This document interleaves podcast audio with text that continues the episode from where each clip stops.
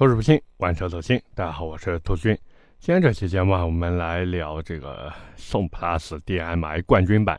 其实这车之前也有很多朋友在那边问说：“哎呀，兔子你什么时候能聊一下？”但是一直拖着没有聊，主要是因为这车其实各位也都知道，比亚迪的车它只要造出来。至少在目前的这个情况下来说，大概率都是能卖得好的，对不对？而且其实各位也都能看出来一件事情，就是现在呢，对于比亚迪所有的车型来说，很多人他的这个观点啊，就往两极化去走，认可它呢就特别认，属于十头牛都拉不回来的。那不喜欢的呢，就特别不喜欢。你再怎么跟他说，哎，这车油耗有多低或者什么的，他也不觉得能怎么样。甚至可以说呢，一些人他对这个品牌啊本身就心存一些芥蒂。所以今天呢，也是来聊一聊这款新车吧。毕竟最近也是热度非常高。虽然之前我一再信誓旦旦说，哎呀，以后我真的不想聊比亚迪了。不过这个热点该蹭还是要蹭嘛，也算打一下自己的脸吧，好吧。那么，在今天这期节目正式开始之前啊，也是要跟各位先通报一下，就是这一期是我们这个月的倒数第二期节目了，下期节目又是我们一个月一次的留言问答了。所以各位如果有什么问题的话，一定不要忘记在今天这期节目下方评论区留下你的问题，好不好？那么，既然是聊新车呢，我们也是从外观开始聊起。其实这一次宋 PLUS DM-i 最大变化就是它的前脸，从原来王朝风格的那个 Dragon Face 龙脸呢，切换到了就特别像海洋网的这个海豹脸啊。所以有些人呢就觉得说，哎呀，这个新车没有原来的好看了。但是也有一些人呢就觉得说，哎，这个还挺年轻的嘛，对吧？不像原来王朝网那个 Dragon Face 一样，看的可能啊有那么一些些成熟。反正这个审美东西大家也都知道，见仁见智的。那侧面的腰线呢，倒是延续了老款车型的一个流线设计，这个其实是一件好事。因为这个腰线啊，我总觉得它是宋 PLUS 这台车最能打的一个外观设计点了。包括大家如果仔细观察的话，也能发现新出的腾势 N7。它的腰线跟这个宋 PLUS 的腰线啊有异曲同工之妙，所以这个腰线设计还是有那么一些设计功底的。那至于颜色，天青色、苍烟色，非常具有中国风。包括实车的颜色，大家如果看了呢，也特别不错，尤其是那个苍烟色，大家感兴趣的呢，我觉得可以去店里面看一下，真的挺好看的。那么聊完外形呢，我们再来聊一下这个配置。我知道肯定有人会说，哎，兔子你怎么不聊它的内饰？因为它这一次内饰呢做的也是海洋网的那一套东西。反正我是觉得不太好看，大家感兴趣可以去实体店看一下啊。这个有那么一些些像这个驱逐舰那种感觉，我觉得像驱逐舰那种感觉，好吧。那么聊一下配置吧。这一次和老款相比呢，最大的不同就是 DMI 版本啊，全系长续航。就你原来还能买到那个短纯电续航的版本，但是这一次不一样了，起步就是一百一十公里的 NEDC 续航。当然，亏电油耗没怎么变，还是在四点五这个样子。那综合续航呢？这次干到了一千两百五十公里。这个怎么说呢？一百一十公里起步啊，确实我觉得还可以。因为相比于老款那个五十一公里的纯电续航来说呢。假如说一个人他每天的通勤距离比较长，可能达到这个五六十公里的话，那总归会需要烧油跑一些路程的，就很难做到一个纯电通勤吧。但是它这一次变成了一百一十公里的纯电续航，基本上能覆盖我们说日常上下班的这个纯电的距离了。甚至如果说有些朋友这个上班比较近的，两三天充一次电也不是不行，对吧？毕竟电车这个费用是真的低。包括我这段时间一直在开理想 L 七那虽然我家里面目前还没有装充电桩，但是我家附近呢就有一个快充站。各位，你们知道多少钱吗？一块一毛五一度电，我的天啊！我把那个理想 L 七的电充好，你们知道花了多少吗？二十七块多钱。然后那个小程序还给我优惠了两块，等于花了二十五块钱，我就能获得一百七十公里的纯电续航了。因为我充完电以后，我看了一下车机的显示嘛，纯电续航一百七十公里，所以真的太省钱了，兄弟们太省钱了。那除了这个纯电续航起步变高以外呢，这一次一百五十公里的纯电版本啊，也是多了一些硬件方面的提升，就比如用上了 FSD 可变阻尼避震器。这个呢是针对底盘质感能有一些提升的部件，就装了它以后呢，整体的操控性会再好一些。但是我还是在想一件事情，就是比亚迪的快子悬挂，它的底子在这个地方，对吧？上限又能有多高？包括还有另外一个，就是真的去买比亚迪的客户，他们真的在意这个操控性吗？这边我是要打一个问号的，好吧？那么同时呢，这个外放电的功率我看了一下，也是进行了提升，现在变成了六千瓦，所以很多这个户外露营的设备啊，也是能够支持了。包括这次还有 EV 版本的 EV 版本，其实我们简单带几句吧，主要就是用上了这个宽温域的热泵。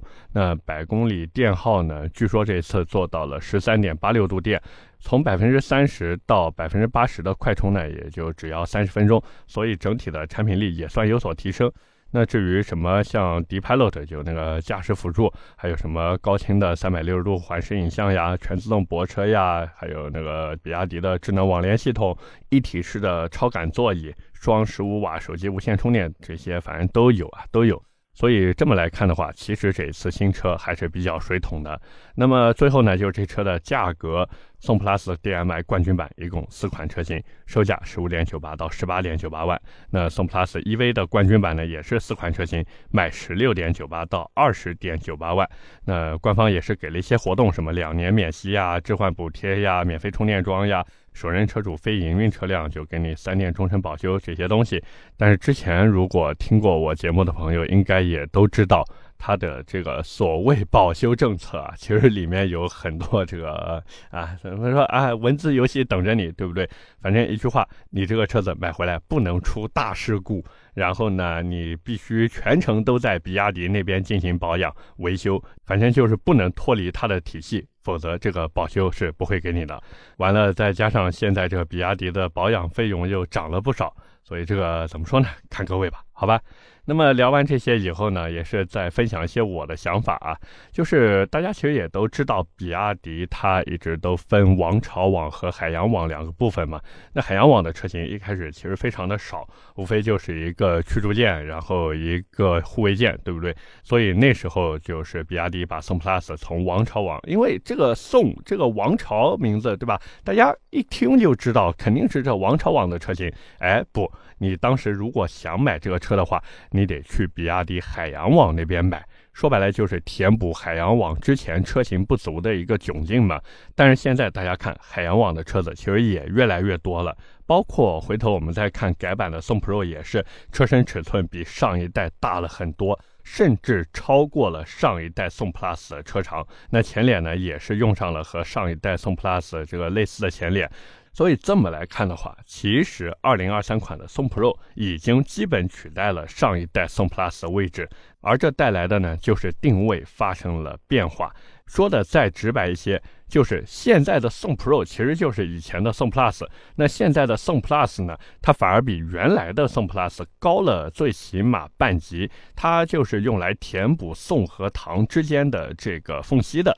但是呢，回过头来，大家其实也能看到，一个宋 Plus 这车，因为隶属海洋网，最起码直到现在为止，它还没有还给王朝网，而这就带来一个结果，它的外形要和海洋网的车型保持尽可能多的一致性。但是对于真的喜欢宋 Plus 的客户来说，其实我觉得有那么一点点不伦不类，真的有一点不伦不类，就甚至有些白瞎了宋 Plus 这个车的名气，因为它用了海洋网的外形，但是占的呢却是王朝网的名字，就甚至有可能是什么？有可能就直接把这个名号口碑给带崩掉了。毕竟大多数人买车还是看性价比，那宋 Pro 这个车子它的性价比现在比宋 Plus 高。再加上整体的设计其实是和上一代这个 Dragon Face 趋同的，那会不会有很多人转头就直接放弃宋 Plus，然后去买宋 Pro 呢？这个我不敢说啊，也不敢打包票，但是有这么一个可能性，对不对？所以说实话，就我觉得比亚迪这一波啊，其实完全可以怎么操作，就是把新款的宋 Plus 直接改名。改成什么海狮一类的啊，当然丰田那边也有一个海狮啊，或者你就叫什么驱逐舰、护卫舰、巡洋舰，对吧？你这船型名字这个随便叫的呀，你就打造全新的这个海洋网的这个汽车 IP，而不是说为了蹭销量、蹭它的这个之前积累的口碑，然后占着宋 Plus 这个名字不放。转头呢，再把宋 Plus 的名号还给现在的宋 Pro，哎，继续沿用这个龙脸造型。这样子的话，对于消费者来说，其实接受度是特别高的。就是宋 Plus 还是宋 Plus。那我如果喜欢这个海洋网设计的话，我也可以去比亚迪海洋网那边买它的兄弟车型。各位说是不是？所以说白了，消费者想法其实真的很简单，就是我想买的车子，我需要它有足够的继承性，在有继承的这个基础上，你去做升级改款，对吧？而不是像现在这个样子，对吧？改编不是乱编呀，细说不是胡说呀，对吧？你这个大刀阔斧的直接把宋 plus 的 Dragon Face 给搞成了这个海洋网的设计，反正我聊到现在都还有一些接受不了。而且除了这个以外，其实还有一点我想跟大家分享的，就是今年的比亚迪冠军版，就我们聊到价格上面了啊。价格上面，因为网上也有很多人说觉得这个宋 plus DM-i 有点贵嘛。其实今年的比亚迪冠军版三个字，我总觉得给人带来一种很大的错觉是什么呢？就是总觉得冠军版车型啊，它就是要增配减价，特别是那个秦 plus DM-i 冠军版，直接就把准入门槛干到了十万以内。那汉 DM-i 的冠军版也是把价格打到了二十万以内，所以比亚迪这几波操作下来以后呢，就会让一部分客户理所当然的认为。这种冠军版车型就一定会比原来更便宜，就产生一种追低的心理预期。那如果说达不到他的这种预期的话，就很容易觉得说，哎呀，比亚迪是不是飘了？比亚迪这个定价贵了。这其实是一个很正常的反应，它是一个很感性的判断，而不是说基于市场和产品进行的理性分析。说白了，秦也好，汉也罢，他们为什么能把价格打下来？因为他们想抢夺这些合资车的份额。大家也都知道，同价位的这个市场里面，合资车还是销量占到了半壁江山，甚至比半壁江山还要多，对不对？那他肯定是要把这个价格下探，然后跟他们进行一个贴身肉搏，去在他们的碗里面抢肉吃。可是到了这个 SUV 市场里面，画风是不一样的呀，兄弟们。因为我们就看五月份的 SUV 市场这个销量表现，前十名里面自主品牌占了六个，兄弟们六个，而且这还是在比亚迪宋 PLUS 和宋 PRO 更新换代的情况下一个销量。那如果再往前放几个月的话，国产品牌在这个价位，在这个市场里面的优势只会更大。所以，如果基于理性分析来看的话，那现在比亚迪宋 PLUS DM-i 的冠军版定价其实非常的合理，因为它要打的就不是那些合资车型了。合资车型在这个价位里面已经招架不住了，那剩下来竞争的是什么？竞争的不就是国产车吗？可是注意了，可是兄弟们，王传福之前又发表过一次观点，就是说在十到二十万的市场，他们比亚迪有定价权，但是呢，不想让友商太难受。哎，兄弟们，这么一分析的话，你们就知道为什么现在比亚迪宋 PLUS 要定这样的价格了。说白了，我们也不管它是真心的还是装模作样的，最起码面面上，对吧？表面上来看，比亚迪可能真的不想和国产车去对着干。但是转头再看一看其他的国产厂商，尤其是某一家啊，我之前不停的倒车啊，辗转来回，最后啊，终于到地方参加他们那个车辆体验的那个车企啊，那个产品，对吧？总是想要瞄着这个啊，比亚迪去打，好像 高下立判了，是不是？不过比亚迪该说不说，没有用高压碳罐这个呢，确实差点意思啊，确实差点意思。而这呢，也就带来现在很多人反映的车辆在 EV 模式下呢，还是会启动发动机。其实就是这个，他们没有修改界面，但是为了解决这个低压碳罐存储油气的问题呢，就必须要强制发动机启动，然后来烧一烧这个油气啊。好吧，反正这么解释，大家应该能明白了啊。那么聊到最后呢？其实，说实话。对于比亚迪宋 PLUS 冠军版的这个销量呢，从比亚迪那边来说，我估计他们是不担心的。那对于我们买车人来说呢，我觉得就看你怎么去比了。因为产品力方面，其实宋 PLUS DM-i 还是很强的，尤其是比那些日系、那些德系，对吧？真的强的不是一星半点。更关键是什么？比亚迪现在的整套 DM-i 插混系统已经得到了市场的检验，就不管是可靠性呀、稳定性啊、使用成本呀、驾驶质感啊这些都还不错，对吧？就哪怕筷子悬挂，我老。老吐槽的筷子悬挂，它只是运动性不行，它不是说弥补不了家用刚需。各位说是不是这么个道理？所以宋 plus DM-i 这车呢，我觉得只要你想买的话呢，应该还是可以考虑考虑的。毕竟你在比亚迪这边花了钱，好歹还能买到一点东西，好歹还能有那么一些些服务。你要是花差不多的钱，然后去买，尤其是那些日系盒子，哎，他们不仅服务一般般，而且还不太会给你东西。那当然，假如你说，哎，我想要追求更高的性价比，然后我同时又想买比亚迪的产品，那我觉得宋 Pro 啊，也许更适合你，好吧？OK，那么今天关于宋 Plus DM-i，我们就先聊这么多。下面呢，跟大家聊聊闲的。聊什么闲的呢？就是最近我自己的这个抖音账号也是开始更新短视频了。那大家在哔哩哔哩呀、抖音呀，包括什么小红书呀、得物上面搜索“玩车的兔子君”就能找到我了。那包括还有那个微博啊，微博“百车全说兔子”也能看到我发的这个短视频。那目前来说，这个短视频的内容呢，就是直播剪辑啊，就是直播剪辑。这直播剪辑呢，也是我自己拿这个电脑和手机自己慢慢剪的，整体的制作呢，还是有那么一些些粗糙，不过不影响这个内容和观点的输出啊，我觉得应该不影响啊。反正整体做下来呢，感觉流量还可以，流量还可以。那至于直播呢，其实大家也都知道，一般都是十点左右开播。那我这段时间直播呢，也是发现，可能我这直播时间啊，得往前提一提，可能提到九点半左右或者什么的。因为抖音的那个直播后台啊，其实会有一个什么数据考核一类的，就是推荐你啊，建议你每天播满两个小时。那我如果十点开始直播的话呢，播满两个小时就得到第二天了，因为过零点了嘛。那这时候它的时间又重新计算了，我的天啊！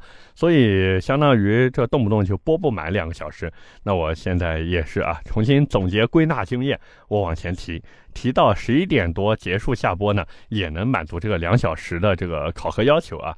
所以各位，这个如果这两天看我直播的话，应该也发现，基本上啊，就是九点半、九点四十就开始了啊。这是一个。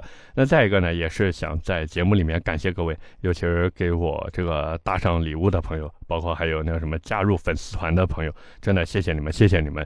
其实我开直播倒不是说想像那些网络乞丐一样，动不动说，哎呀，兄弟们来礼物走一波。大家其实也能看到，第一个我也没有开什么付费连线，再一个我也没有说啊去跟别的。主播打 PK 一类的，对吧？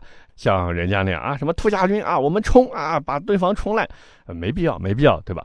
因为我做直播，大家也都知道，我就想找一个机会，能跟大家更多的去聊聊车啊，聊聊这些东西。那当然，假如你说，哎，兔子，我就觉得你聊得好啊，我就想给你打赏，那那你刷吧，你刷吧，就我找机会给你们还掉，好吧？我找机会给你们还掉。反正今天零零碎碎也是聊了一些这个有关直播的事情。反正还是那句话，真的感谢大家的支持与喜爱，真的错爱了错爱了。反正多的也不说了，真的再次感谢大家吧，好吧。OK，那么接下来呢，就进入我们上期节目的留言互动环节。那么在今天这一期留言互动之前呢，也是想提醒一下各位，下期节目是我们的留言问答，留言问答，留言问答。所以各位如果有什么问题的话，一定要记得在今天这期评论区下方留言，好不好？我呢也是尽量吧，尽量在下期的节目里面呢多回答一些大家的问题，好吧？那么下面就进入我们上期节目的留言互动环节。上期节目啊，我们聊的是本田 URV。那包括在上期节目的后半段呢，我也是跟大家分享了一下我拍视频这个，尤其是长视频啊，这遇到的一些苦恼和我自己的一些想法。那么第一条留言来自常树城的小号，他说：“兔子，你的优势在于没有优势。” 六，单走一个六。那么第二条留言来自亏得太过分，他说建议兔子多聊玩车类的节目，多聊一些诗和远方这方面的东西，少聊市场类的话题，因为百车全说和停车场已经很大重叠了。这个确实是这样，我也是有所考虑。但是诗和远方，哎呀，这个电动车们啊，有诗和远方，我估计有些车型应该有，对吧？像什么高和、HiFi Z 之类的。这种车子确实能满足诗和远方。那 像什么那种完全是满足家用刚需的啊，就比如说这个威马一叉五，对吧？它有什么诗和远方啊？它都倒了呀，对吧？所以这个我这个选题也得纠结纠结，好吧？但是你的见解对我很有帮助。